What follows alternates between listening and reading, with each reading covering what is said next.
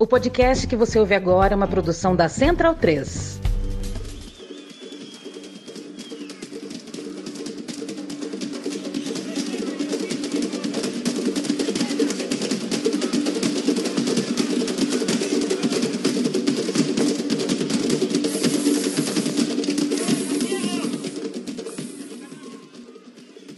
Bem-vindo, bem-vindo, amigo e amiga do meu, do seu, do nosso time de botão, o podcast da Central 3 para falar de futebol velho, futebol de ontem e o futebol também de anteontem. Me chamo Leandro Amin, estou ao lado de Paulo Júnior, já há mais de 10 anos.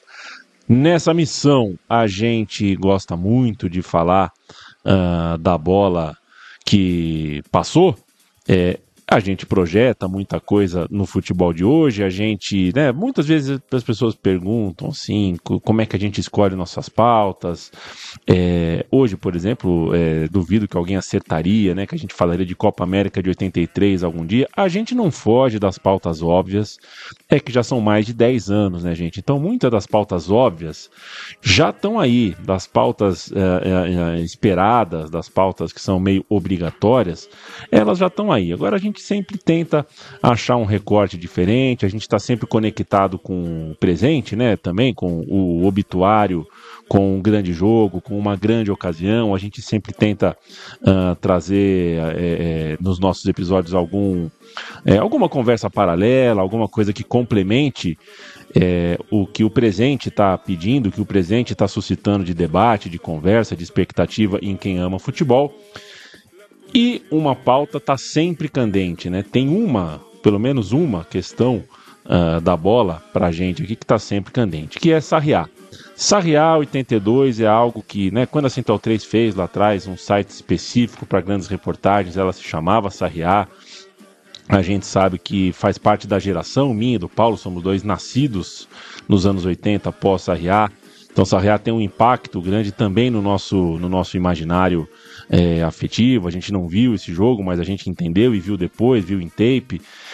E o que a gente vai contar hoje, Paulo, já mandando meu abraço para você, foi bom, né? A gente conversou bastante hoje de manhã sobre assuntos de gastronomia, conseguimos falar mal de Masterchef, é, bem de alguns logradouros, bem da Iracema, é, discutimos os cardápios veganos ao redor uh, do mapa de São Paulo, do Rio de Janeiro. E agora vamos falar um pouquinho de bola. A gente parte no pós-Sarriá. Vamos tentar fazer um retrato do pós-Sarriá. Copa América de 1983, o Brasil juntando os caquinhos. Como é que tá você? Dari Leandro e a mim, um abraço para quem segue o meu time de botão. Voltaremos 30 anos, 40 anos, desculpa, no tempo, voltaremos a 1983. Deixa um abraço pro Danilo Baião, cruzeirense lá de BH. A gente está sempre trocando ideias aqui quando ele acompanha os programas aqui do Botão. Para o nosso camarada também, o Leandro Marçal, que me mandou uma mensagem muito legal, muito bonita, sobre como o programa tem acompanhado a vida dele. Para o Murilo Costa, nosso amigo que ouviu o programa do Grenal do Século e lembrou de quando estava lendo o livro do Michel Laube, citado no programa e recomendado no programa. Ele passa ali pelo Grenal. Tô animado para a história de hoje porque é uma competição pouco falada nessa cronologia toda, como você disse. Tem a Copa de 82, meio que a história vai contar que o Tele Santana comandou o Brasil por duas Copas do Mundo. Meio que isso vai passar por um momento meio difícil da seleção, que não ganha, questionada, relação com o torcedor brasileiro e vai dar lá na frente no tetracampeonato com o Parreira. Então é interessante bater na Copa América de 83 para entender essa, essa ressaca da Copa do Mundo, da derrota tão doída em 82 e o que, que o Brasil estava pensando por aí. Com um detalhe muito importante, né, Leandro? Já adiantando ao roteiro, roteiro esse que você comandou dessa vez e que você vai puxar o papo agora na sequência que quando terminava uma Copa do Mundo se ficava muito tempo sem jogar. Então o Brasil sai do estádio Sarriá Brasil 2, Itália 3 e vai ficar quase um ano, vai ficar coisa de nove meses sem jogar. Muito diferente de hoje, que você né, termina uma Copa do Mundo já com um amistoso marcado para a data FIFA seguinte. Muito legal pensar nessa história e muito legal entender o que, que aconteceu com aquele time. O time que perde para a Itália é, sem dúvida nenhuma e sem concorrente, acho que dá para cravar isso, é o time, né? É o 11 mais cantado dentre as seleções que não venceram Copas do Mundo. Se a gente for perguntar para qualquer amigo, qualquer pessoa da nossa família, qualquer fã de futebol de uma geração anterior à nossa, ele crava do Valdir Pérez ao Serginho, ele canta esse time facinho. Vamos ver o que, que virou o Brasil depois daquela derrota na Espanha. Pois é, você citou, né? Você usou a palavra ressaca, né? E acho que o, o, pós-Sarriá é, é, é, um período de ressaca e também um período de, inter, de intenso interesse das pessoas no que seria da seleção, né? É, porque depois do encanto vem o quê, né? É, depois do encanto não vem encanto, né? Alguma coisa acontece, né? O encanto, a gente sabe, filosofando de maneira muito é, rasteira aqui, né? O encanto é, não é para sempre, né? E nada na vida. O encanto é sempre caracterizado por um recorte é, sempre mais curto do que a gente gostaria que fosse. O time do Tele Santana não deu nem semifinal na Copa da Espanha e aquela seleção de 82 e de 83, como a gente vai contar aqui, se conecta ao Tetra de 94 também, já que foi a primeira vez de Parreira como técnico da seleção canarinho. É o Parreira que assume em 83, na Copa de 86, como você já citou, a gente sabe bem, foi o Tele que voltou ao time, e isso dá uma dica pra gente, né? As experiências pós-Sarriá não foram lá muito boas, não foram muito contundente, contundentes, e essa Copa América, que foi perdida em casa para o Uruguai, é talvez o principal exemplo disso. E quando eu falo que a gente perdeu em casa, né, Paulo, a gente perdeu a final em casa, mas não significa que o Brasil foi país sede. Aquela Copa América foi uma das poucas e, e, e, e, foi a última, né, que foi disputada sem sede fixa, com mandos de jogos, é, jogo de ida, jogo de volta, cada um no seu país. Uma coisa bem gostosa de acompanhar, se o calendário fosse é, certinho, né, seria melhor ainda com times completos, mas a ideia me parece gostosa de acompanhar. Demandava muito tempo, calendário, disposição, viagem, muita gasolina de avião.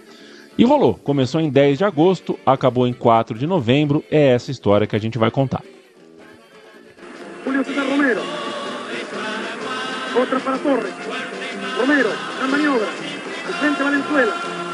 Romero. Hay saque de meta favorable a Chile. Qué gran jugador. Vuelo se ubica el centro del terreno. Juega Galindo. Arriba no hay tiempo Paraguay es campeón de América por seguro de 120 minutos. Es una lucha realmente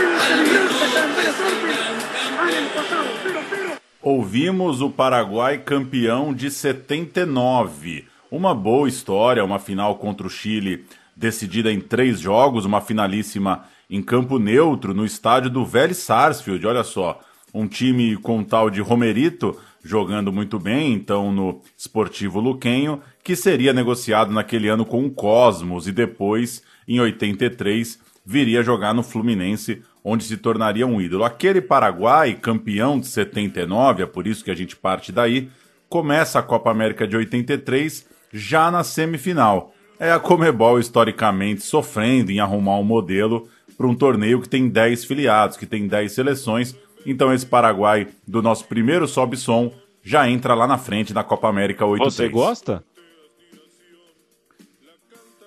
Eu gosto. Essa foi boa, né? É, eu gosto de entrar na frente, Isso. alguém tem que entrar na frente, né? É. É, nesse caso que não é um grupo, porque não tem sede, né?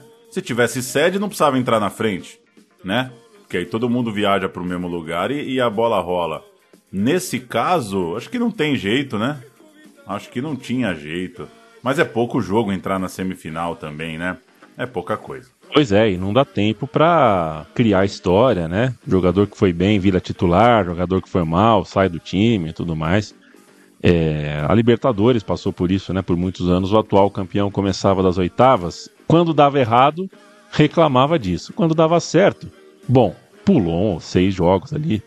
É, depende muito do resultado final. O, Paraguai campeão de 79, eu vou cantar aqui, tá, Pauleta? Roberto Fernandes, conhecido como O Gato, o, pai do gatito, Juan Espínola, Roberto Paredes, Flamínio Souza e Juan Batista Torales, linha de zaga. Aldo Florentin, Carlos Kisse e Júlio César Romero no meio campo. Arnaldo Pérez, Milciades Morel e Oswaldo Aquino. O Romerito, como vocês percebem, não jogou a final. Esse é o time da final. O técnico era o Ranulfo Miranda. A Comebol, então, separou o Paraguai, deixou o Paraguai na semifinal por antecipação e com os outros nove montou três grupos de três times.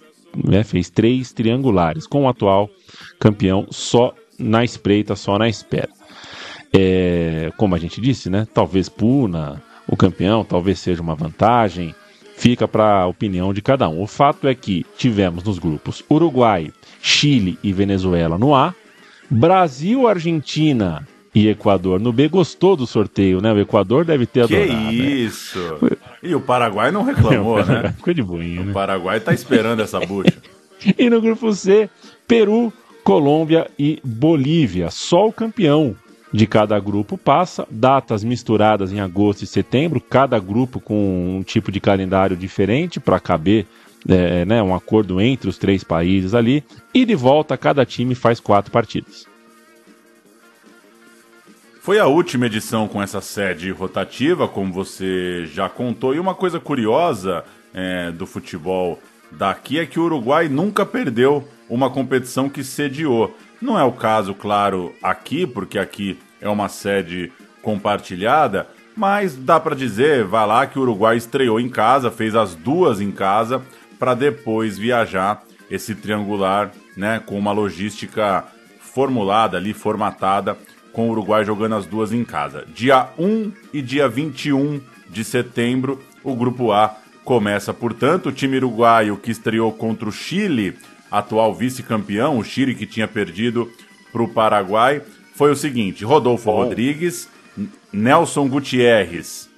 Não, eu não vou falar de todos, né? Seria desonesto da minha parte. Ah, não vai, tá bom, vai segurar. bom. Fica só com o, o milagreiro Rodolfo Rodrigues. Nelson Gutierrez, Eduardo Acevedo, Néstor Montelongo, Nelson Agresta, Washington Gonzalez, Vilmar Cabreira, Jorge Barrios, Fernando Morena, Arsênio Luzardo, que depois seria substituído por Mário Saraleg, e Luiz Alberto Acosta entrou no lugar dele o Carlos Aguilera.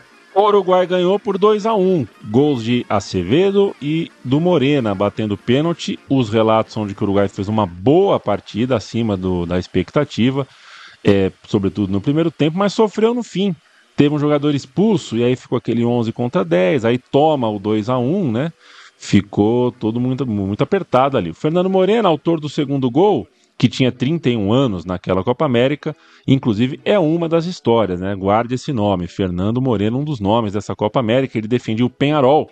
Ele foi jogou no Valência, né? Jogou junto com o argentino Kempis naquele Valência, estava de volta ao Penharol e ele teria um destino muito pior do que esse que a estreia separava para ele. O cara estreou metendo gol, mas ele não chegaria até o fim da competição. O Morena, pré-Copa, estava com o Penharol na Espanha.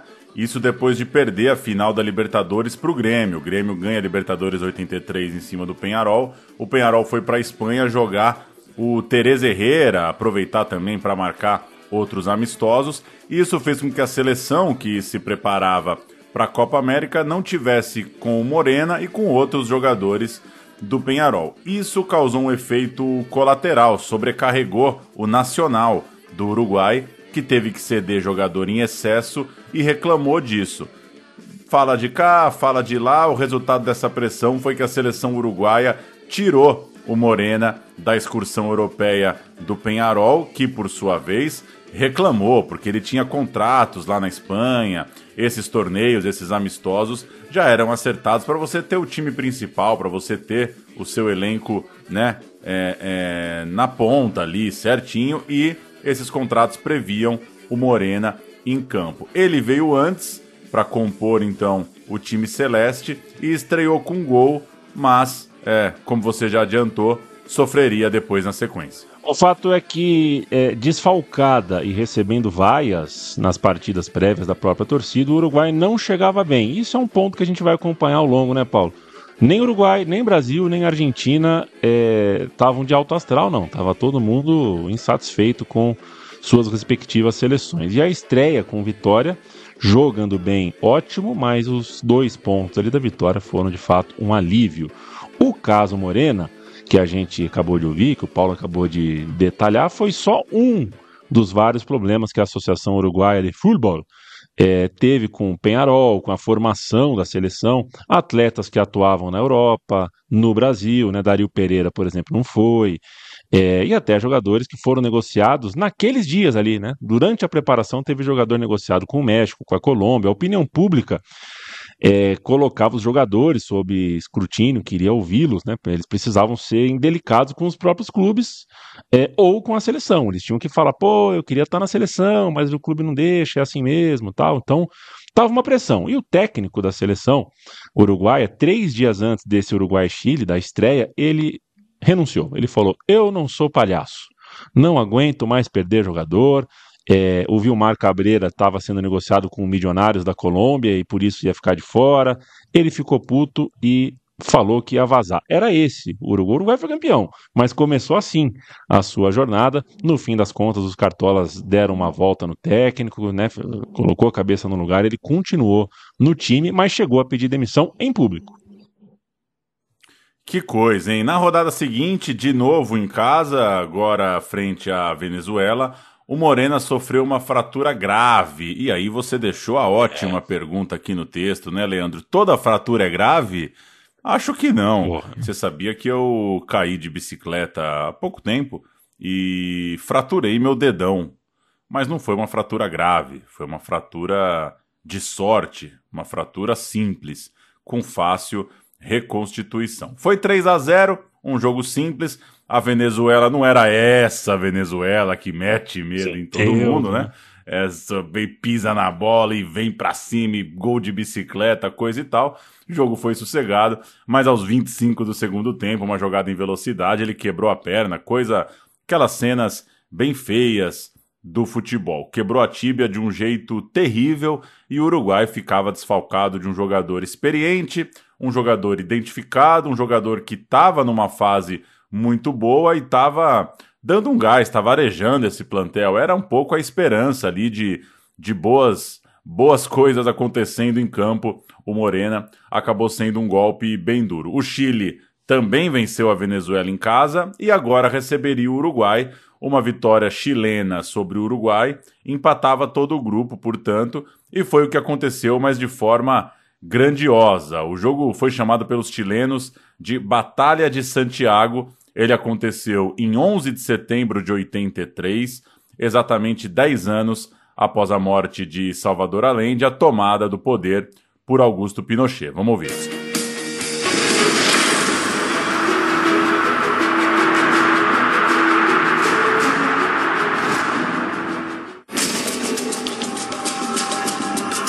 El 11 de septiembre de 1983 la dictadura militar cumplía 10 años en el poder. Las cosas iban mal para el país. Además de todas las libertades políticas restringidas, las violaciones a los derechos humanos, la economía estaba en un estado calamitoso. La crisis de 1982, el dólar fijo, tenían al país sumido en la miseria. En ese contexto se jugó uno de los partidos más violentos en la historia de la Copa América. Chile y Uruguay aquí en el Estadio Nacional por la Copa América. En la cancha las cosas no estaban más quietas. El partido entre Uruguay y Chile en Montevideo había sido durísimo, con un arbitraje lamentable del brasileño Coelho. 2 a 1 ganaron los celestes.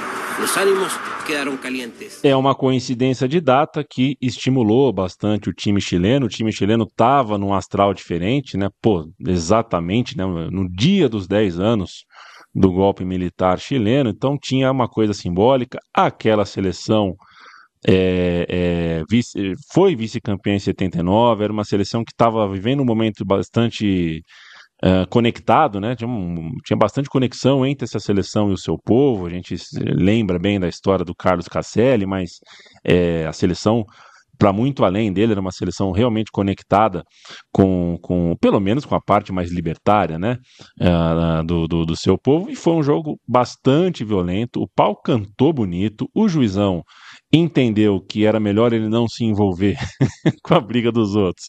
Deixa, Deixa pra lá. o pau cantar. Que às vezes o juiz tem que entender que não é. Né, ele, às vezes o juiz tem, não tem que se meter mesmo. Entendi. O cara tem que sair de casa pensando: olha, hoje, se esquentar, eu vou deixar para ele se virar. É, porque uma coisa é dar cartão com um pontapé para cá e para lá, outra coisa é 10 anos do golpe militar, né? Tem que, tem que saber, tem que, tem que saber mediar. Vamos de sobe som, vamos ouvir os gols de Chile 2. Espinosa para lateral. Letelier. Outra vez Espinosa.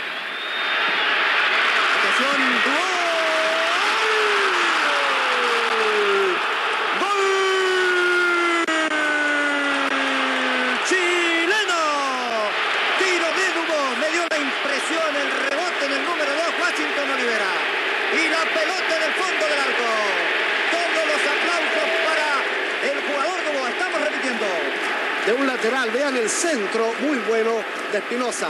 Topa en alguien, pero es el tiro directo. Toca en el número 2, en Walter Olivera, pero el tiro número 7 ante el pase atrás. Vean la jugada de otra posición. La muy buena incursión de Espinosa. Quiere parar a Riaza, no logra. Ahí va Dubó.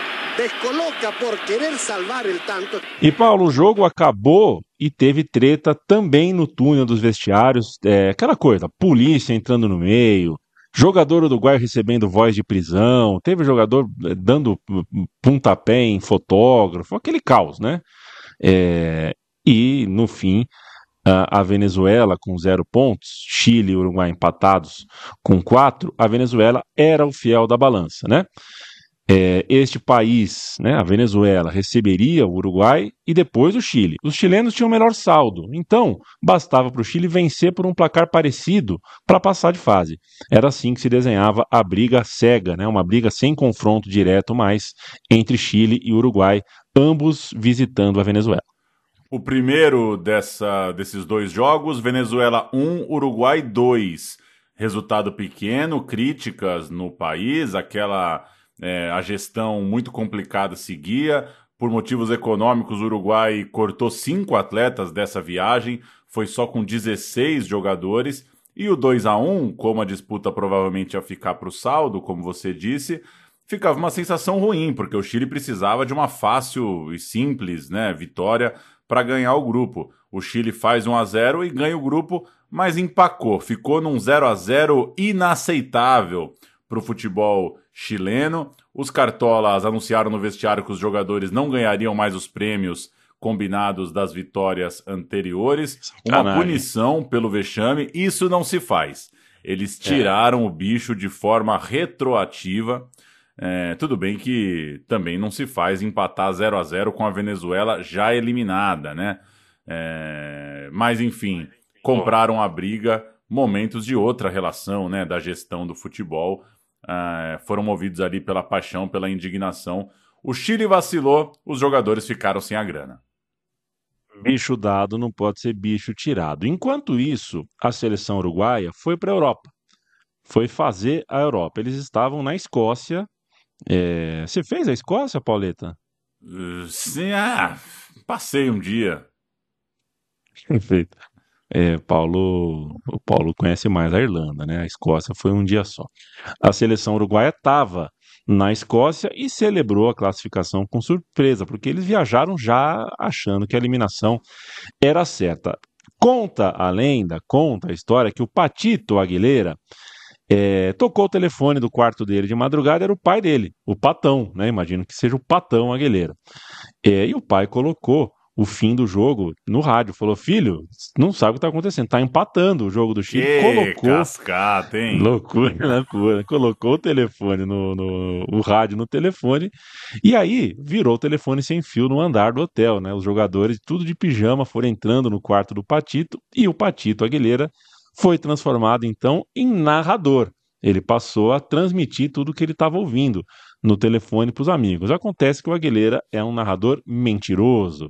Ele mentiu aos amigos. Essa é outra, a lenda em cima da lenda, né? Diz que o Aguilera mentiu aos amigos, anunciou um gol do Chile, que não aconteceu só para as expectativas ficarem baixas. Falou, gente, gol do Chile, fudeu. E aí, quando deu o apito final, o jogo 0 a 0 aí sim ele comemorou e falou para os empijamados colegas. Tava mentindo para vocês, foi 0 a 0 a gente está classificado e a festa uh, nos corredores do hotel uh, na Escócia foi bonito, o Uruguai estava classificado. O fim da história que você omitiu aqui no roteiro é que para pagar a conta de telefone, o pai do Patito Aguilera vendeu o filho para o Chivas Guadalajara é, ele precisava pagar a conta da Embratel, porque uma ligação para a Escócia do Uruguai para narrar um jogo em 83 não é, é, pouca coisa. Dentro da pequena área, fazendo o tiro, fazendo o giro e marcando o terceiro da Itália.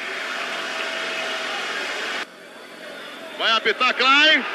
Acabou o jogo. Acabou o jogo. A gente dá um pulo para Sarriá, Copa do Mundo de 1982, um ano e pouco antes, para começar a entender essa seleção brasileira que chega na Copa América de 83 e nos dá um primeiro desafio. Beleza, a gente perdeu a Copa, uma seleção encantadora, muito forte, muito especial, que emocionou de fato torcedores, crítica, jogadores por conta da derrota. E como que em 83 aquela seleção já não tinha muita ligação com o time que perdeu da Itália. Como é que desabou, né, todo esse time? Como é que desidratou, desandou toda a possibilidade é. da gente estar diante de uma seleção vitoriosa para meses depois, é, no meio ali de 83, a gente já ter um cenário tão diferente? Para começar, um nome, né? Tem um nome aí que é o nome do Parreira. Carlos Alberto Parreira assumiu o time para a Copa América, teve aquele ato grande pós-Sarriá, saída do Tele Santana, chegou o Parreira. E eu acho impossível que depois da Copa de 82 não tinha como o Parreira conquistar as pessoas, né? O primeiro reflexo era não, não gosto, não quero, não, não curto. É, o Parreira não. É impossível o Parreira montar um time mais bonito do que a seleção que já é chamada da mais bonita. Né? Exatamente. Posso arriar, você vir com Parreira, não tem jeito. O Parreira tinha serviços prestados, claro, sobretudo no futebol carioca. Ele vinha de longa passagem pela seleção do Kuwait é, na seleção brasileira, ele foi preparador físico na Copa de 70. Então, na agendinha da CBF, o nome dele estava fácil ali, estava na, na, letra P, ali, pim, estava na primeira. Né, na primeira linha ali, estava fácil de chamar. O Parreira teve vida no Fluminense, né? Treinou o time em 1975, inclusive, voltaria ao clube em 84, né? É, quando ele saiu da seleção brasileira, ele foi prontamente recrutado de volta pelo Fluminense, inclusive foi campeão brasileiro naquele ano com o Flu. E eu conto isso porque, fazendo o roteiro, né, Paulo, a gente pensa daqui, pensa dali, tem certos pontos de contato com o que a gente vive hoje. A gente está gravando em outubro de 2023. O Parreira primeiro treinou a seleção e só depois foi ser campeão de coisa grande por um clube grande, no caso o Fluminense. É, não dá para negar que tem lá a sua semelhança é, com o que acontece com o Fernando Diniz hoje, né? Que chegou na seleção, mas ainda tem gente que pede do Diniz um título grande. A gente está gravando isso dias antes da final da Libertadores, uma chance mais uh, do Diniz ganhar um campeonato muito, muito grande. O Brasil de 83 tinha sido campeão mundial entre os juniores. O Giovani, como destaque maior daquela geração, o Jair Pereira, técnico daquele time de jovens, aquele time dialogava com atletas no sentido inverso, um debate sobre o time de 82 precisar de uma renovação, né? E com craques como Sócrates, Zico, começando o êxodo para a Europa. Então, na semana do título dos juniores, o Brasil de cima empatava na Suíça jogando um futebol descrito da seguinte forma pela placar: esse não é o verdadeiro futebol brasileiro só Careca e João Paulo chamaram atenção. Então é um clássico pós-Copa do Mundo, né? Renovação, renovação essa casada, né? Nesse caso aqui, com um título entre os juniores, mas é, vale, vale isso que você cita, né, Leandro? A saída dos jogadores para a Europa também era um detalhe bem marcante, né? Sócrates e Zico indo embora. A turnê canarinha pela Europa sofreu é, cornetada da, da, da, imprensa, claro, mas de jogador, inclusive. Né? O Sócrates estava no time e chamou o seu próprio time de um bando querendo se encontrar. Fecha aspas para o Sócrates. Chamou uh, uh, o time de bando mesmo. Da imprensa de fora também havia críticas. O The Guardian, em inglês, por exemplo, chamou o Parreira de um técnico defensivo e um discípulo de Zagallo, o que, no contexto do The Guardian, era uma crítica. De, talvez o Parreira trate como um elogio, ser um discípulo do Zagallo, mas na época, no contexto, aquilo era o mesmo que falar mal do Parreira. E a imprensa nacional nem se fala, né? reclamava do Parreira é, e focava na insistência dele em um jogo de muito toque de bola na defesa, um jogo de muito toque lateral, um jogo lento, é, na espera de contra-ataque ou de lançamentos rápidos. Era um jeito de jogar que não, não, não agradava, né? não agradava a opinião pública, era lido como, como um jeito defensivo de jogar e as pessoas queriam um jeito ultra ofensivo de jogar futebol à brasileira. A excursão teve lá seus momentos altos, o Brasil jogou bem aqui e ali, mas nada parecido com o frisson de 1982, nada parecido com aquilo que aconteceu um ano antes. É... Era um momento de ressaca, afinal de contas. Vou passar a convocação da Copa América pelo número nas costas de cada um. Leão no gol, o lateral Leandro, o zagueiro Márcio Rossini, outro zagueiro Moser, Andrade, o camisa 5, volante, Júnior, lateral esquerdo, Renato Gaúcho, atacante com a 7, Sócrates, o meia, Roberto Dinamite, atacante, claro, Tita, meia, Jorginho, também meia, Camisa 12, João Marcos, goleiro. Paulo Roberto, volante. Toninho Carlos, volante. Vladimir para lateral esquerda. China para o meio-campo. Renato como meia. Careca, atacante. Éder, atacante. Leis, atacante. João Paulo, meia. Acácio era o terceiro goleiro. Geraldo, outro meia. Mendonça, também no meio de campo como volante. E Douglas como lateral eu peço desculpas ao Leis, né? É, é o único aí que eu. É, esse me fugiu. Sinceramente, com todo. Né, é, long, é, como a gente sempre fala, né? A gente gosta do lapso aqui, longe de mim querer saber de tudo, mas Leis atacante, não me recordo. Não me recordo.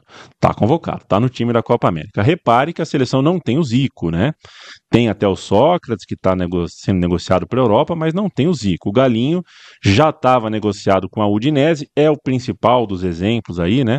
É, a participação dele ficou impossível, porque o calendário da Copa América é, é, calhava com toda a temporada europeia.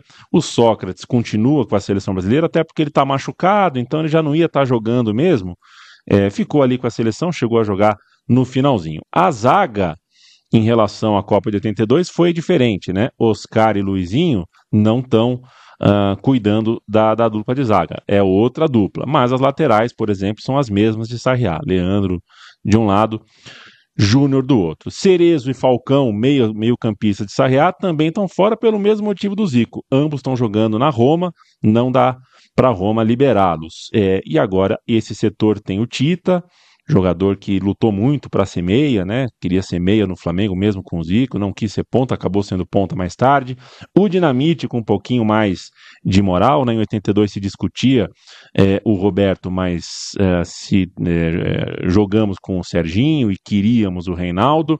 Tem o Renato Pemurcho e o Careca, campeões uh, uh, pelo Guarani em 78, um pouquinho mais maduros, um pouquinho não, né? Bem mais maduros, mais pronto para o jogo, também com mais moral.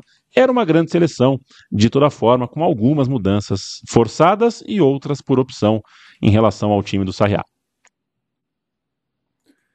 Que fim levou Leis Cunha, ex-zagueiro de Juventus, Portuguesa, Botafogo do Rio de Janeiro, Botafogo de Ribeirão Preto e, segundo a última atualização do site Que Fim Levou, morando em Uberaba. Tem um estacionamento e uma quadra poliesportiva lá no Triângulo Mineiro. Foi açougueiro antes de virar jogador profissional pelo Juventus da Moca.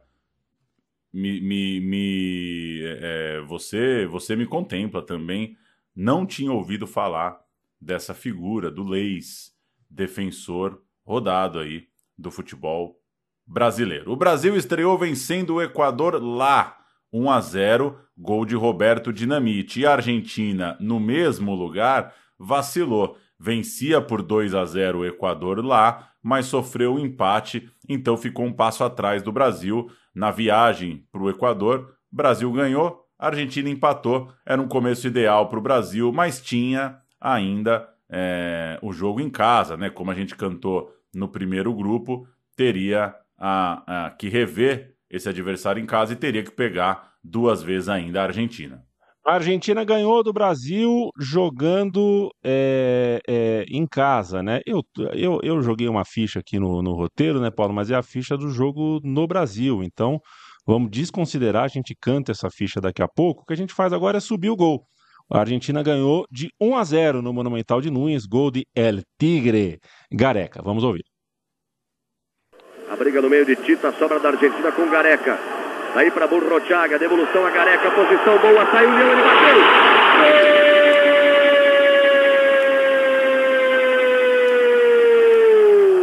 Da Argentina! Gareca, número 9, jogador do Boca Juniors, aos 9 minutos 50 segundos. Na tabela esperta com Burrochaga recebeu a frente. Moser e Toninho Carlos estavam fora do lance. Paulo Roberto veio na cobertura, não chegou a tempo. Leão não achou nada. Um para a Argentina, zero para o Brasil em Buenos Aires. Careca. O Careca é um bom jogador, oportunista. Dessa vez completou com perfeição. Leão nada pôde fazer. E a seleção brasileira foi surpreendida aí por uma ação muito bonita do ataque argentino. Aliás, Aí, Pauleta, com o gol do Gareca e o 1 a 0, a Argentina ficava um ponto na frente. E cada um tinha que receber o Equador em casa, para depois a vaga ser decidida no Maracanã. Ganhando os dois do Equador, como era de se esperar, a Argentina iria para o Maracanã jogando pelo empate. A Argentina uh, terminava naquela noite, né, com o gol do Gareca, com um tabu de 13 anos, desde 1970. A Argentina não vencia o seu maior rival, o Brasil. Nos registros do periódico El Gráfico, mais alívio do que entusiasmo, é aquilo que eu disse agora há pouco, né? Todas as prensas, as mídias de Brasil, Argentina e Uruguai estavam mais para a parte do alívio crítico do que do entusiasmo e da empolgação. A atuação da seleção argentina não tinha sido grandes coisas e até por isso havia um debate naquele país, um debate na Argentina. Será que dá para ter o Maradona no jogo do Maracanã? Interrogação. O PIB Diego Armando Maradona estava em Barcelona e na noite do jogo, é... veja você, ali não era pouca bosta, né? Ali soube viver. Naquela noite de Brasil e Argentina, ou melhor, de Argentina e Brasil em Buenos Aires, El Pibe Diego Maradona estava num show de Mercedes Sosa. Que é mole? isso? Que isso? E a Federação Argentina, a pedido do Bilardo, tentou uma operação maluca, fazer o Maradona viajar para o Rio de Janeiro para fazer o jogo contra o Brasil e voltar sem desfalcar o Barcelona, vendo se dava tempo ali de pular rapidinho, jogar essa pelada aqui antes de voltar para lá. Isso não aconteceu, mas foi um tempero ali no pré-jogo, vai vir Maradona, não vai vir, dá tempo, não dá tempo. Embora o Maradona tenha decepcionado a torcida na Copa de 82 e pouco mais tarde deixaria dúvidas né, sobre o futuro dele ao sair do Barcelona e seguir para o Napoli aquele Maradona jogando no Barcelona mexia ali no imaginário do argentino. Havia uma esperança de, porra, se vem o Diego para pegar o Brasil, a história é outra, né? Ficava uma vontade de contar com seu grande craque nesse jogo da Copa América. Antes desse duelo, porém, tanto brasileiros quanto argentinos precisam enfrentar os equatorianos. No dia 1, o Brasil fez 5 a 0 lá em Goiânia. Renato Gaúcho abriu o placar no primeiro tempo e, com 15 minutos de segundo tempo, o Brasil fez outros quatro gols. Dinamite, Dinamite, Éder e Tita. 5 a 0 resultado bonito. Era um péssimo time do Equador, mas esse Equador péssimo empatou com a Argentina, né? É, contra o Brasil não teve a chance do mesmo. A gente vai ouvir Enio Rodrigues narrando pela Rádio Bandeirantes, Brasil 5, Equador 0. Bem marcada pelo árbitro da partida. E o Éder já foi advertido há poucos instantes. Verbalmente, me parece que efetivamente o Éder recebe o primeiro cartãozinho amarelo desta partida. É isso aí. Vai tomar posição Éder para a cobrança da falta. Formação de barreira em cima da linha lateral direita da grande área. A expectativa de gol do Brasil. Domina total. Fecha-se totalmente o Equador. Correu Éder, levantou para o gol. Desvia, remate e é gol!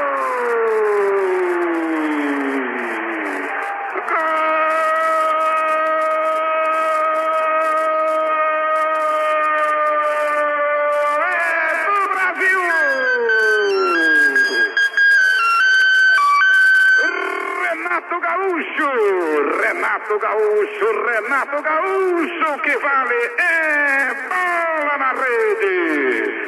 Renato número 7. Nesse 5 a 0 Pauleta, o Brasil jogou com Leão no gol, goleiro é, do Corinthians.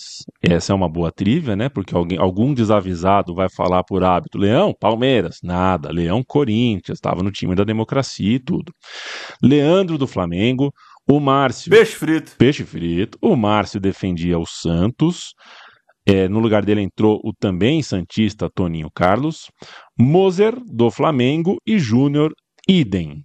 Você gosta da palavra idem, Paulo Júnior? Gosto. Tita, formando o meio de campo, também do Flamengo. No lugar dele entrou China, do Grêmio. Renato Pé Murcho, do São Paulo Futebol Clube. E Jorginho Putinati, militando pelo Palmeiras.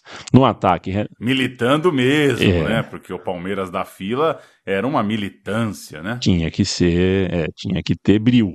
Renato Gaúcho, é, teve uma passagem discreta pelo Grêmio, né? Renato Gaúcho, ali, jogador do Grêmio. Roberto Dinamite, outro que teve uma passagem discreta, mas pelo Vasco da Gama. E Éder Aleixo, que é nome e sobrenome é, de qualquer galeria de ídolos do Atlético Mineiro. Um ataque de ídolos. Técnico, Carlos Alberto Parreira, que até então não era ídolo de ninguém. É um ótimo time, hein? É um bom time, é. É um ótimo time. É um bom time, é. um bom time. Os laterais, o Leão, esse ataque Renato, Roberto e Éder, o Jorginho em boa fase. É um bom time. Moser, é um bom time. Uma semana depois, no dia 7, a Argentina cometeu seu maior pecado, seu maior vacilo. Não é possível. A Argentina empatou 2 a 2 em casa contra o Equador. O visitante saiu na frente, a Argentina empatou e perto dos 40 do segundo tempo, pênalti para o Equador. Aí, caos, né? Conflito, empurra, empurra. Pela imagem não parece merda nenhuma mesmo. O atacante foi driblar o Pompido e se jogou. Entrou repórter no campo, polícia, cachorro, biribinha, vendedor de pipoca atirado no fosso. O jogo ficou parado um tempão.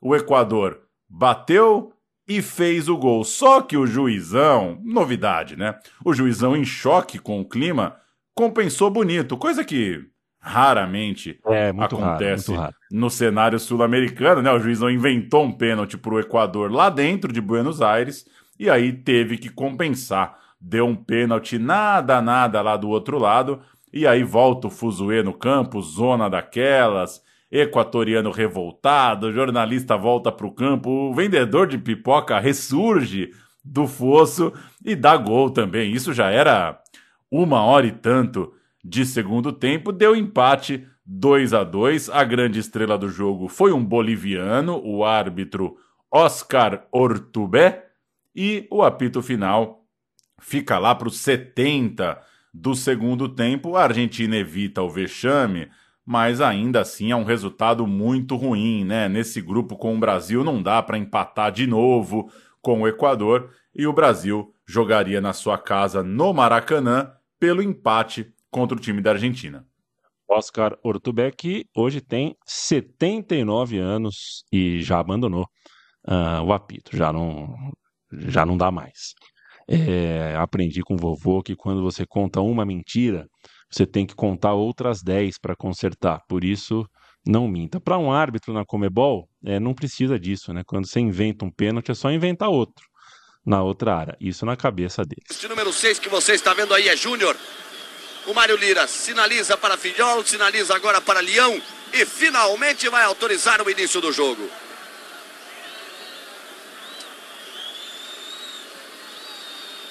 Aí você acompanha Mário Lira finalmente rolando a bola no Maracanã. Começa Brasil e Argentina. O Brasil buscando a sua classificação para as finais da Copa América em 1983. Primeira falta do jogo em cima de Renato. Aí Moser recebe.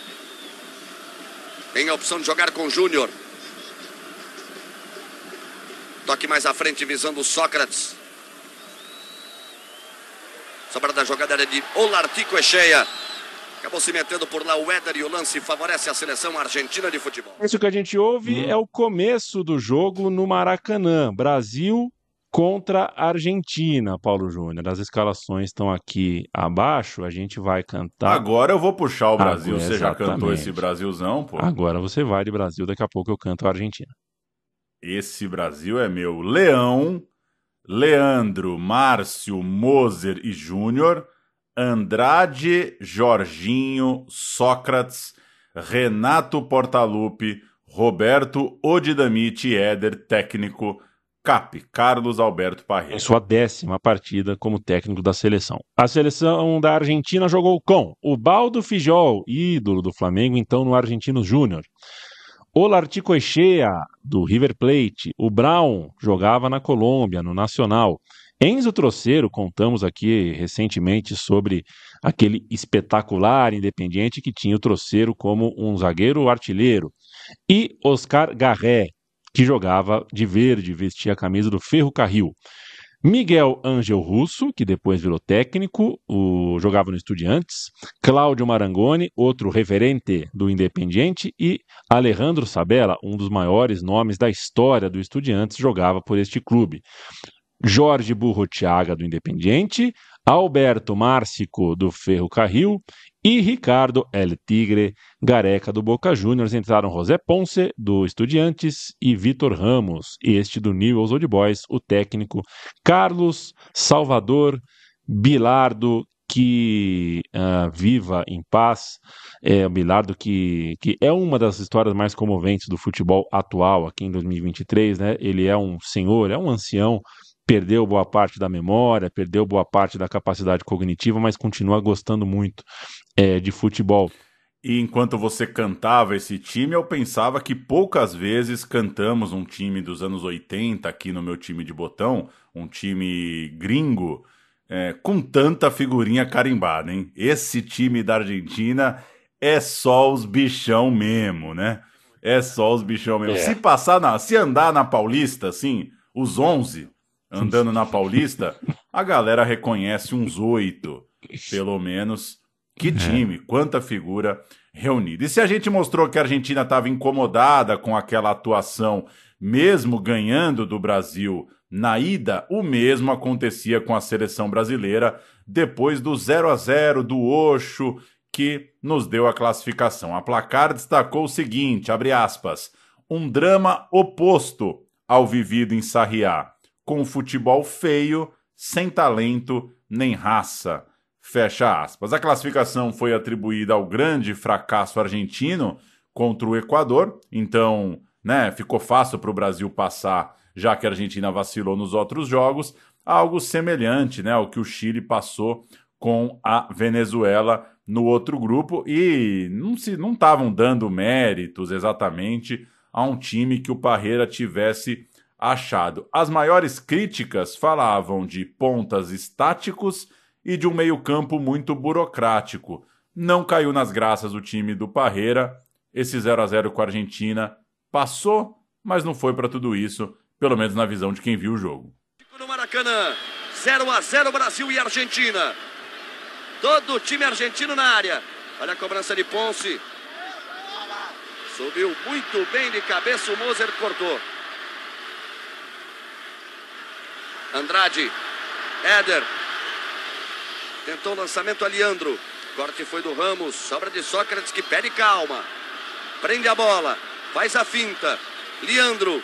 De longe o recuo para Leão na fogueira. Ele tinha tempo para esperar essa bola entrar na área. Até o Leão está intranquilo. O time do Brasil muito nervoso, hein? Aí a Argentina pressiona a torcida vaia. Gareca sai do lance. Insiste, mergulha, pede a falta. Ergue o braço Mário Lira. 45 minutos e 20 segundos final de jogo. E aí é o seguinte, 0 a 0 Brasil e Argentina.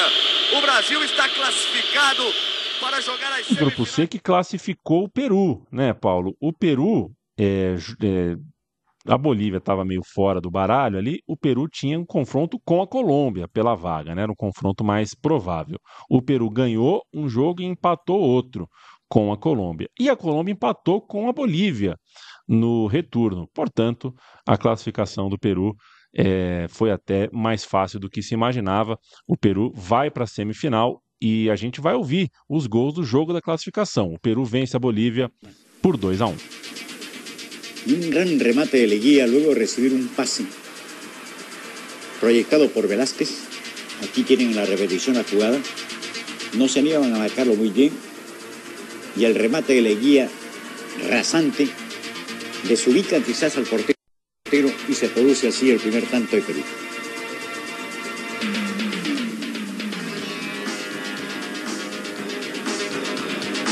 El siguiente gol es igualmente un gol con la presencia de un goleador con olfato de gol, que es Juan Caballero.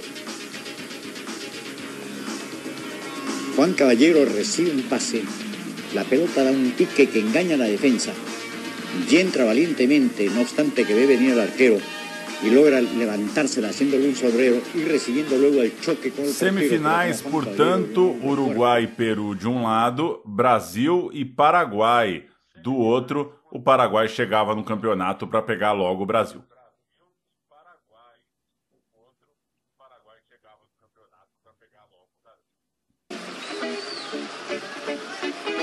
Arriba, muchachos.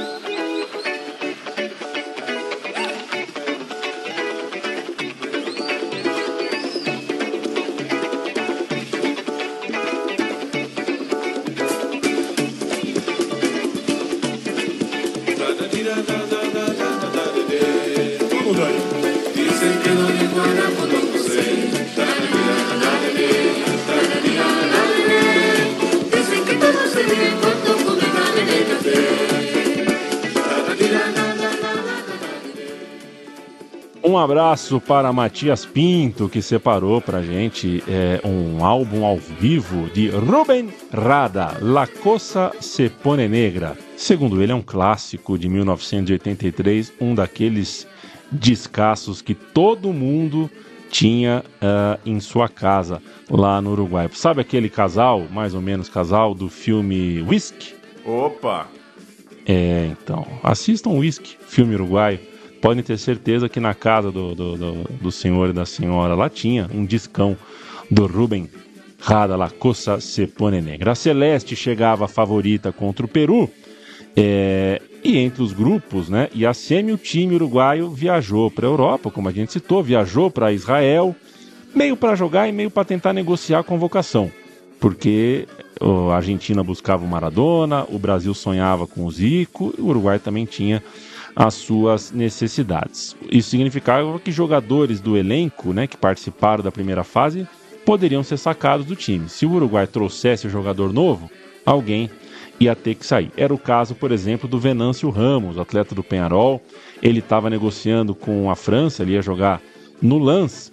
E na ida embora de Israel, ele declarou, abrindo aspas para o Venâncio: Não sei o que será de mim nesse time, mas também não quero pensar nisso. O Venâncio Ramos, que se meteu é, né, na primeira fase, ele estava suspenso por dois jogos, aí ele não estava na primeira convocação, foi um erro de interpretação do regulamento. Ele não jogou a primeira fase inteira, por isso imaginava que seria cortado da fase final, mas que nada, Paulo Júnior. Venâncio Ramos é um nome que vocês devem anotar no caderninho, porque ele vai entrar de maneira uh, uh, triunfal daqui a pouco no gramado da Fonte Nova.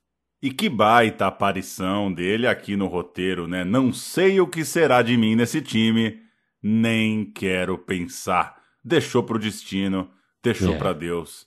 Veremos já já. Mas não eram só os jogadores da Europa que estavam interessando. O técnico Borrás usou a mídia para fazer um apelo a outros dois atletas. O Vilmar Cabreira, que tinha se transferido para o colombiano Milionários, o mesmo que fez o Borrás renunciar ao cargo, e o Enzo Francescoli, o jovem que estava no River Plate, onde depois se tornaria uma lenda, mas que ali, naquele 83, ainda no seu primeiro ano no clube, muita gente apontava que podia ter sido um erro do River, o Enzo estava mal, mas no fim das contas ele tinha a confiança do técnico e foi chamado para as semifinais. O River Plate, inclusive, recebeu 372 mil dólares Bom, um né? seguro. É bom, não preciso nem fazer as contas, mas é bom. bom. É, um seguro, um seguro para um jogador tá bom. Caso a sua joia, caso o jovem Francescoli se machucasse. O Cabreira também compôs esse novo bonde e um outro gringo foi habilitado para entrar no time. O Atlético Mineiro cedeu Walter Oliveira, nova contratação do Galo, estava também se juntando à seleção uruguaia. Se o ar-condicionado do hotel caísse nas costas do Enzo Francescoli, o River recebia 372 mil dólares ou é só lesão em campo, hein? Recebia 372 mil dólares porque seria conferido o item acidente no trabalho. Reforçado, o Uruguai ganhou no Peru. Entrou em campo da seguinte forma: Rodolfo Rodrigues, Nelson Gutierrez, Acevedo e o Diogo. Também Nelson Agresta. Aí temos o Washington Gonzalez, Carlos Aguilera, Jorge Barrios, o Vilmar Cabreira e o Enzo Francescoli em campo, sim senhor. E também o Luiz Alberto Acosta no comando do ataque. O Aguilera marcou o gol da vitória e a gente vai ouvir. O Uruguai vence o Peru. Allí está Agresta, junto a los zagueros. Se arrima también Diogo. Tratando de obstaculizar al guardameta. Pelota al área. Atención, se va el remate bajo. Atención de frente Aguilera, remató. ¡Gol! ¡Gol de Uruguay, Carlos Aguilera! ¡Qué bien le pegó a esa pelota! En el primer remate de Barrio rebotó y ahí como venía la enganchó. Pasó sobre la defensa peruana y se metió en el ángulo. Se pone en ventaja Uruguay en el estadio de Lima por un gol a cero. Carlos Aguilera, 23 minutos del segundo tiempo. Golazo del Patito Aguilera. Dia 20 de outubro, a segunda partida e um susto. O Peru abriu o placar e foi para o intervalo em vantagem, mas aos quatro minutos da etapa final, Vilmar Cabreira compensou o desejo que o técnico tinha por ele, colocou a Celeste na decisão, marcando o gol do empate. Na outra semifinal, Brasil e Paraguai, um duelo forte, um jogo duro, difícil, mas com um desfecho que hoje soa surreal para a nossa visão de futebol contemporânea. Parreira, sob pressão, fez alguns ajustes no time. Eu vou cantar o Brasil, ele viajou para o Defensores del Chaco com Leão, Paulo Roberto, Márcio, Moser e Júnior, Andrade, Jorginho e Tita, Renato Gaúcho, Careca e Éder, portanto, só dois remanescentes do Sarriá em campo, Éder e Júnior. O Paraguai alinhou com Gato Fernandes, Figueiredo, Surian, Delgado, Torales, Benítez, Florentin, Romero, Hicks, Morel e Mendoza era a estreia paraguaia na Copa América. Aos 25 do segundo tempo, jogada pela direita, cruzamento rasteiro, Morel entrou na frente da zaga e tocou por cima do Leão. 1 a 0. É, o empate saiu aos 43, quando o Galvão Bueno já estava começando a construir a narrativa ali, né? É, amigo, não leva a sério, é, amigo, não sei o quê. blá, blá, blá. Aí o Éder Aleixo é, empatou. O Moser fez uma jogada, fez é, curtiu uma de ponta, o zagueiro Moser pela esquerda, cruzou, cruzamento ah, bom no segundo pau. O, o Éder Aleixo, que geralmente joga pela esquerda, estava ali na direita, sei lá porquê, bateu de primeira de canhota, um gol bonito, um alívio e uma comemoração em tom de desabafo. O Éder foi comemorar lá na, na- na- nas numeradas, na tribuna ali. O Brasil comemora o empate, a gente ouve os gols. Qué manera de titubear, no solamente el jugador Marcio, el guardameta Leao. Paraguay aquí la tiene Miño, Miño. Miño, pelota en profundidad, peligro.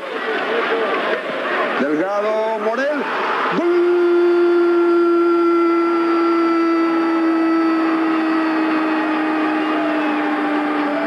De Vilciades, Morel. En la marca de 25 minutos de este segundo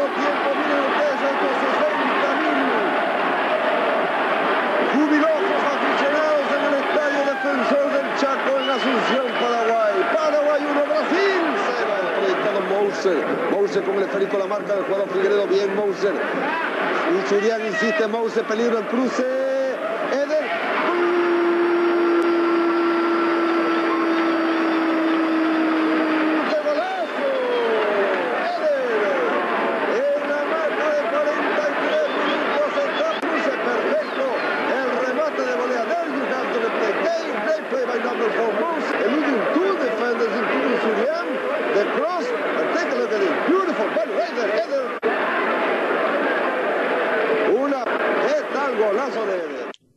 Clima em Assunção, Paulo, era pesado, viu, cara? Seria bem difícil ter um jogo bom de bola leve de toda forma, porque o ambiente não permitia, mas a crítica é, não é invalidada por isso. O Brasil, que admitiu que o empate estava de ótimo tamanho, jogou pedrinha, jogou muito mal. Para motivar o time na véspera, o Parreira, inclusive, citou a mídia paraguaia, citou o Nicolas Leoz, né, que então chefiava a Confederação Paraguaia, Leoz, que depois seria o homem forte da Comebol. É, no Paraguai, o atual campeão, estavam com a crista alta, eles acreditavam numa vitória e uma vitória elástica. E a, o velho estratagema, né, de dizer, olha o que a mídia está falando, a mídia está dando a vitória como certa, biriri bororó. Isso motivou o time brasileiro? Não sei, mas eu sei que o Brasil deu a mesma arma para o rival, porque o Éder, que fez o gol, de empate, falou saindo do defensor Del Chaco que uma semana depois, em Uberlândia, o jogo seria fácil, o Brasil se classificaria com facilidade. Cantou vitória. E você sabia que eu jurava que o, que o Rodolfo Rodrigues era mais velho que o Gato Fernandes. Mas engano meu, né? É. O Gato Fernandes é um ano e meio mais velho que o Rodolfo Rodrigues. Acontece que, às vezes, a, a, a carreira é tão longa, né? Que você, que você, né, você tem mais história, você vê mais o cara ali e se confunde um pouco. O Rodolfo Rodrigues é de 56, o Gato Fernandes é 54. É, e que belo apelido, né? Que belo apelido. Que belo apelido. Gato Fernandes. Então o jogo seria em Uberlândia, um destino insólito, curioso, mas um estádio muito grande, o Parque do Sabiá, dimensões enormes e certa segurança de que depois de golear o Equador naquele latifúndio que era o Serra Dourada, outro gramado maior que a média faria muito bem ao futebol da seleção. Lembremos que a padronização dos gramados na elite do futebol é uma coisa muito recente.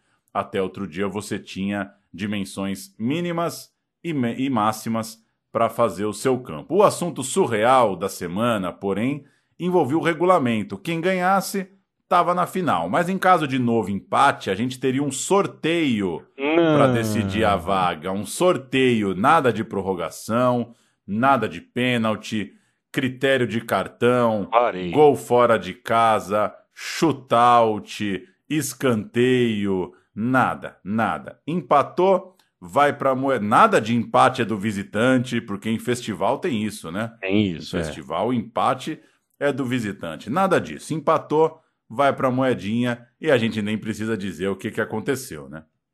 O diabo colocou o cafezinho para a gente beber. Deu empate. Uh, a placar no seu editorial colocou o seguinte: de sarriá ao sabiá, mais que uma rima, uma decepção. É coisa de quem manja de poesia, né? Coisa de quem manja de poesia. O editorial da Placar mostrava desapontamento com o time do Parreira, né? O duelo em Terras Mineiras foi marcado por muita falta, muita pontapé. A Copa América inteira, né? Foi uma Copa América de pontapés é, em tudo que é jogo. E a tentativa paraguaia de frear o jogo, como visitante ali, quis esfriar o time da casa, funcionou. Afinal de contas, o Brasil, muito pouco criativo, sem nem sinal daquilo que o público se, costum, se acostumou a ver e imaginar sobre o Brasil. O Brasil não ofereceu nada, né? Ofereceu um jogo de futebol uh, muito parecido, inclusive, com o do Paraguai. Futebol paupérrimo, jogo muito ruim. Cid Moreira, putaço, esconde a raiva para anunciar o jogo no Jornal Nacional. Copa América. O Brasil está nas finais depois de um jogo com o Paraguai em que faltou gol e sobrou violência. Com sete minutos de jogo, Renato é derrubado e sai o primeiro cartão amarelo para o paraguaio Cabanhas. Ainda no primeiro tempo, Andrade aplica uma tesoura em Romerito. Houve outras faltas violentas. As provocações não pararam. O massagista paraguaio socorria Romerito enquanto Éder discutia com Cabanhas. Romerito levantou e, na hora de ajudá-lo, o massagista jogou um pouco d'água em Éder. O troco veio logo. O massagista ficou furioso com o banho. Cid Moreira, que é da geração 27. É. Já era um Ele é homem. 2,7. já era um homem na Copa do Mundo de 50, um homem formado, gabaritado. Aí, com o fim do jogo, veio o turno mais estranho da carreira de muito repórter, muito fotógrafo, porque eles tinham que cobrir os vestiários à espera de um sorteio. O sorteio aconteceria lá mesmo, numa sala nobre do Parque do Sabiá. Que cascata! É, Parreira e o seu preparador físico, Chirol, chupavam laranja na antessala dos trocadores brasileiros, esperavam as novidades, a notícia não chegava, já batia quase meia-noite e a sala onde seria o sorteio estava tumultuada, cheia de penetra, cheia de curioso é, trocando ali empurrão.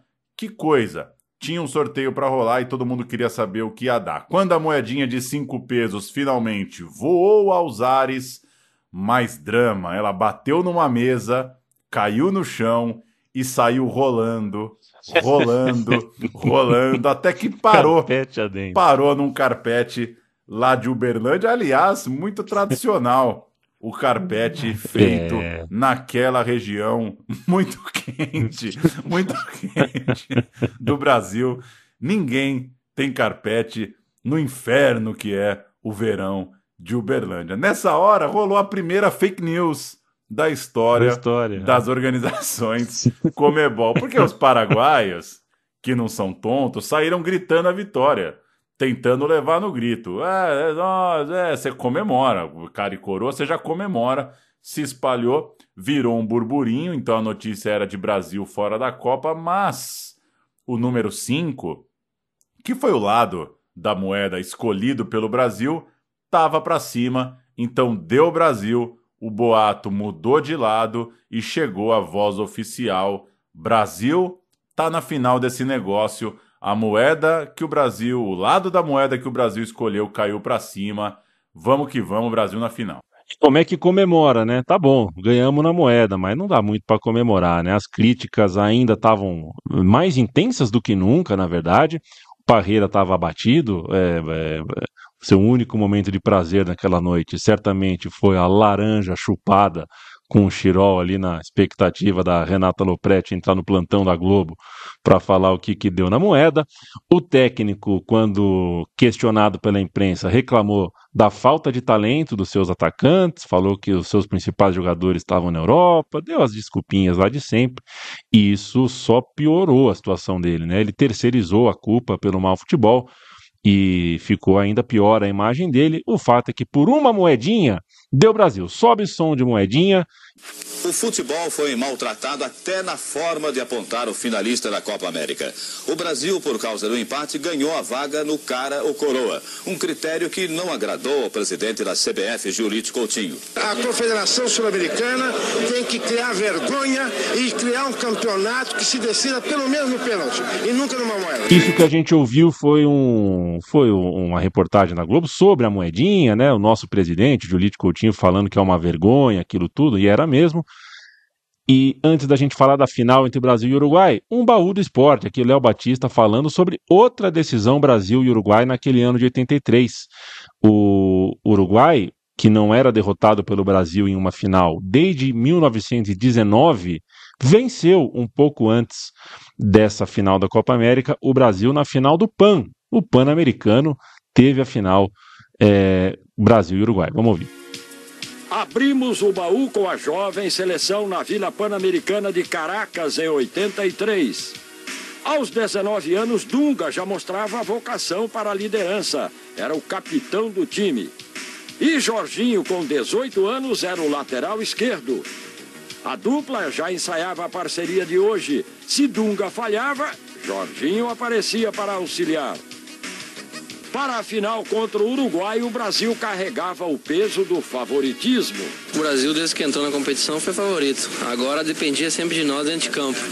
E ainda mais, agora que a gente chegou até a final, a gente vai fazer de tudo para levar a medalha de ouro para o Brasil. Na decisão, o Brasil perdeu boas chances. O castigo veio nesta jogada de Jorginho. O uruguaio cortou com a mão, mas o árbitro mandou seguir. Na sequência, saiu o gol da seleção celeste. A prata pan-americana na Venezuela certamente serviu de aprendizado para os atuais comandantes da seleção. Se o Cid Moreira é da geração 27, o Léo Batista é um pivete para ele, né? Porque o Léo Batista é de 32. É um garoto perto do Cid Moreira.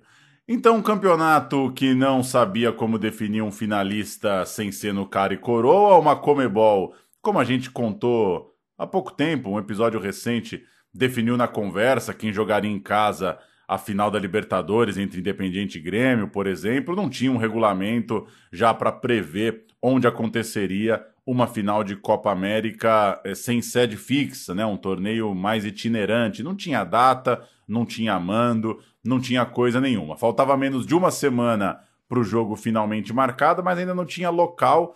Não há clareza na decisão sobre o jogo de ida ficar com Montevidéu e a volta ficar com a Fonte Nova, mas no fim das contas, essa foi a decisão tirada pela organização.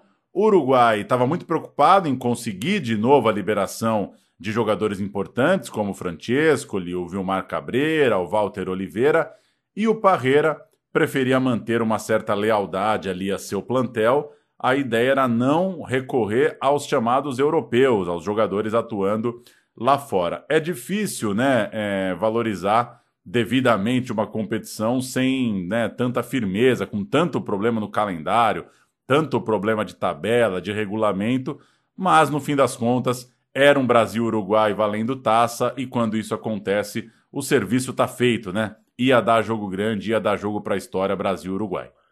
Jogo de ida, Montevidéu. O Brasil começa bem o jogo, mas aos poucos vai acabando o gás, sucumbe à pressão adversária, faz um péssimo segundo tempo. Esses são os relatos. Eu assisti o primeiro tempo do Brasil e Argentina que deu vaga, achei um jogo horroroso.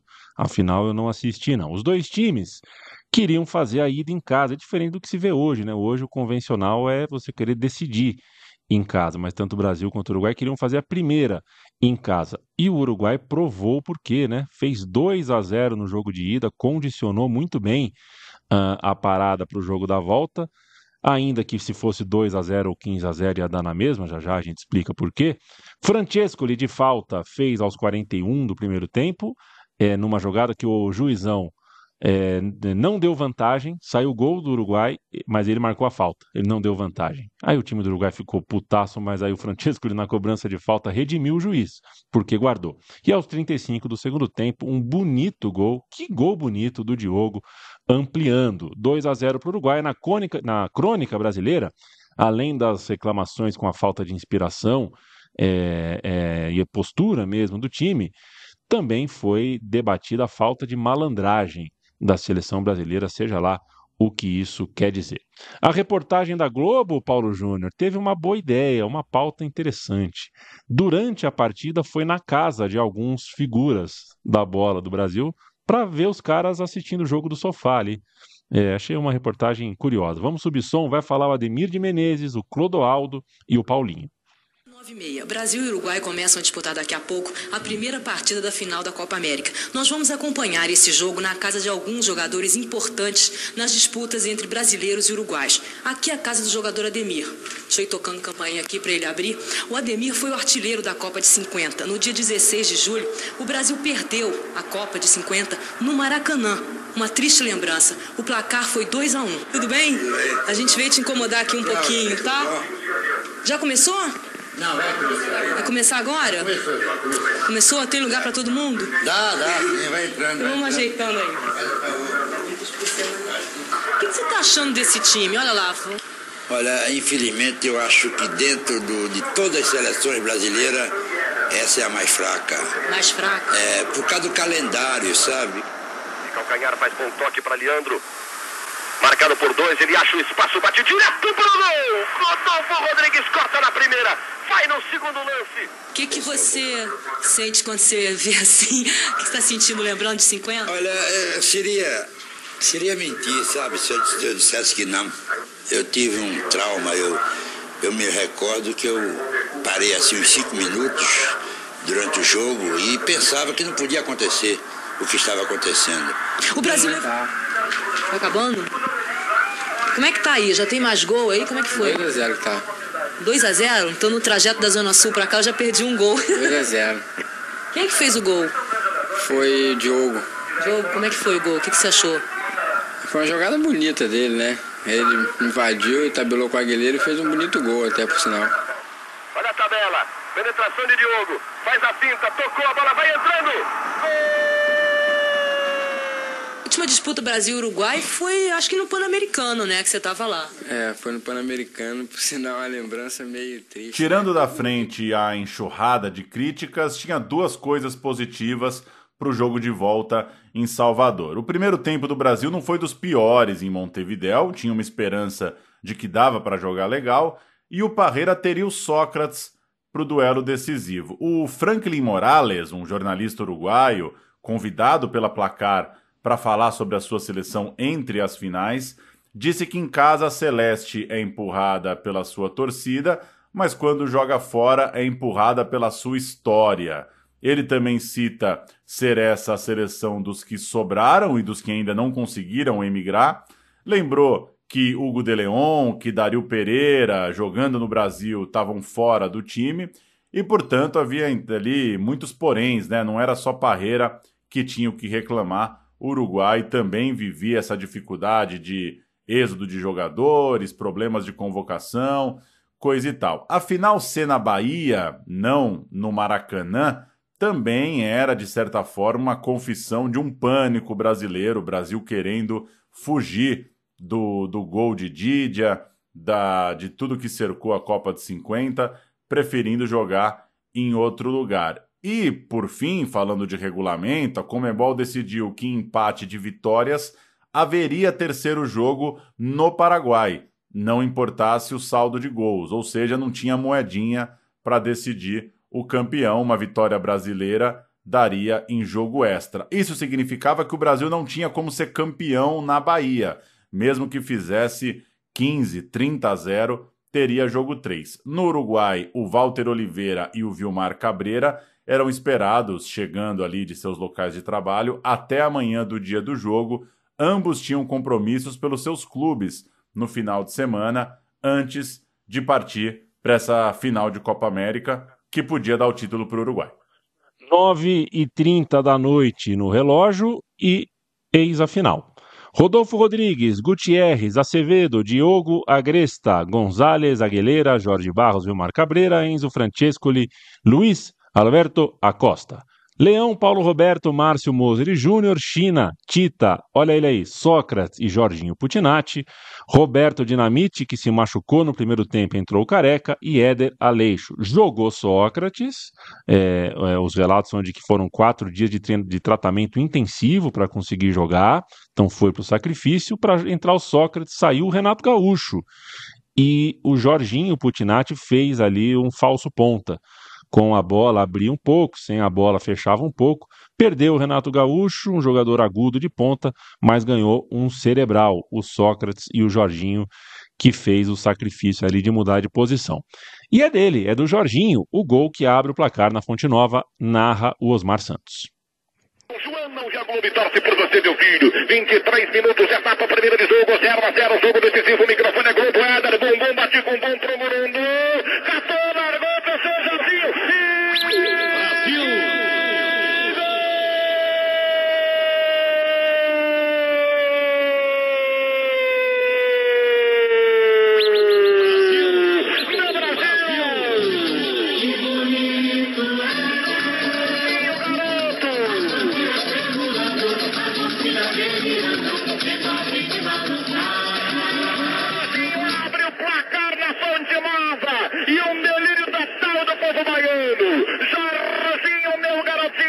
na batida forte de Éder, rebote para Jorginho abrindo o placar. E... Só que aos 32 do segundo tempo vem o empate, jogada pela direita. Olha o Venâncio aí, aquele que temia sair do elenco, que não queria nem pensar na sua continuidade. Ele faz a jogada pela direita, entorta o Júnior, cruza direitinho e o Carlos Aguilera, de 1,65m de altura, cabecear no meio da zaga.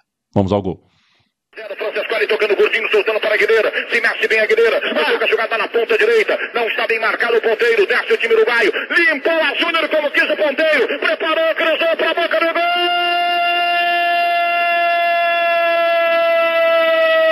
Do Uruguai! Em cima do Júnior. O atacante fez Aguilera. a como quis. Aguilera empata o jogo. Só podia ser em cima de Júnior. Só podia ser em cima de Júnior numa das piores fases na marcação. E não está marcando bem, o Brasil inteiro está falando isso. Não somos só nós. Está numa fase negativa na marcação, lateral esquerdo Júnior. Fase negra. Vladimir nem no banco está. O homem que sabe marcar tem que jogar. Deixa o Júnior liberado para o campo de ataque. Júnior. Chega mais, Arnérico. é o seguinte, ia entrar o Renato do São Paulo, já estava aquecendo, ia entrar no lugar do Tita. Agora vai entrar o Renato Gaúcho, vamos ver quem é que sai. E parece que a torcida começa a se revoltar um pouco contra Julite Coutinho aqui no setor das, das numeradas do setor de, perante as autoridades. Uma revolta de alguns torcedores baianos, outros estão pedindo um pouco de calma. Um pouco mais de calma perante a própria torcida. Barreira inverte.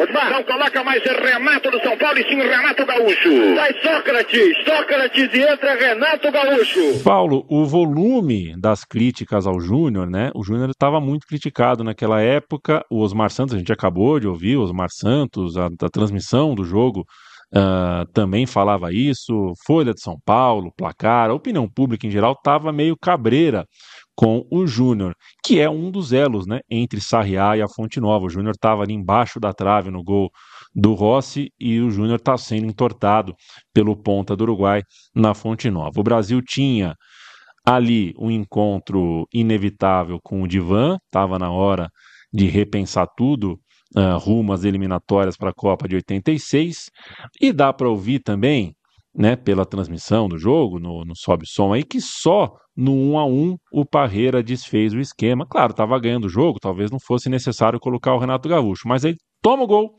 ele chama o Renato Gaúcho. É aquele desespero, né? Aquela mensagem cifrada de que vai pro tudo ou nada. Não adiantou uh, uh, colocar o Renato Gaúcho.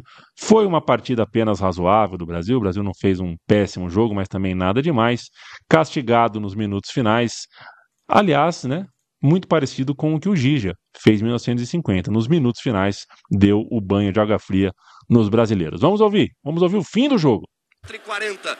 O Uruguai vai arrancando o empate, vai conquistando mais uma vez uma Copa América, vai conquistando mais um título sul-americano. O Brasil não conquista esse título há 34 anos.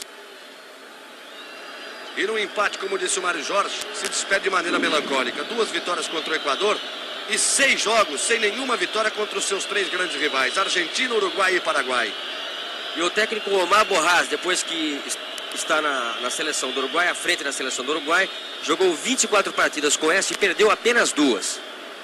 Aí terminar o jogo, Edson Pérez pede a bola, cumprimenta o Bandeira. Termina a partida na Fonte Nova em Salvador.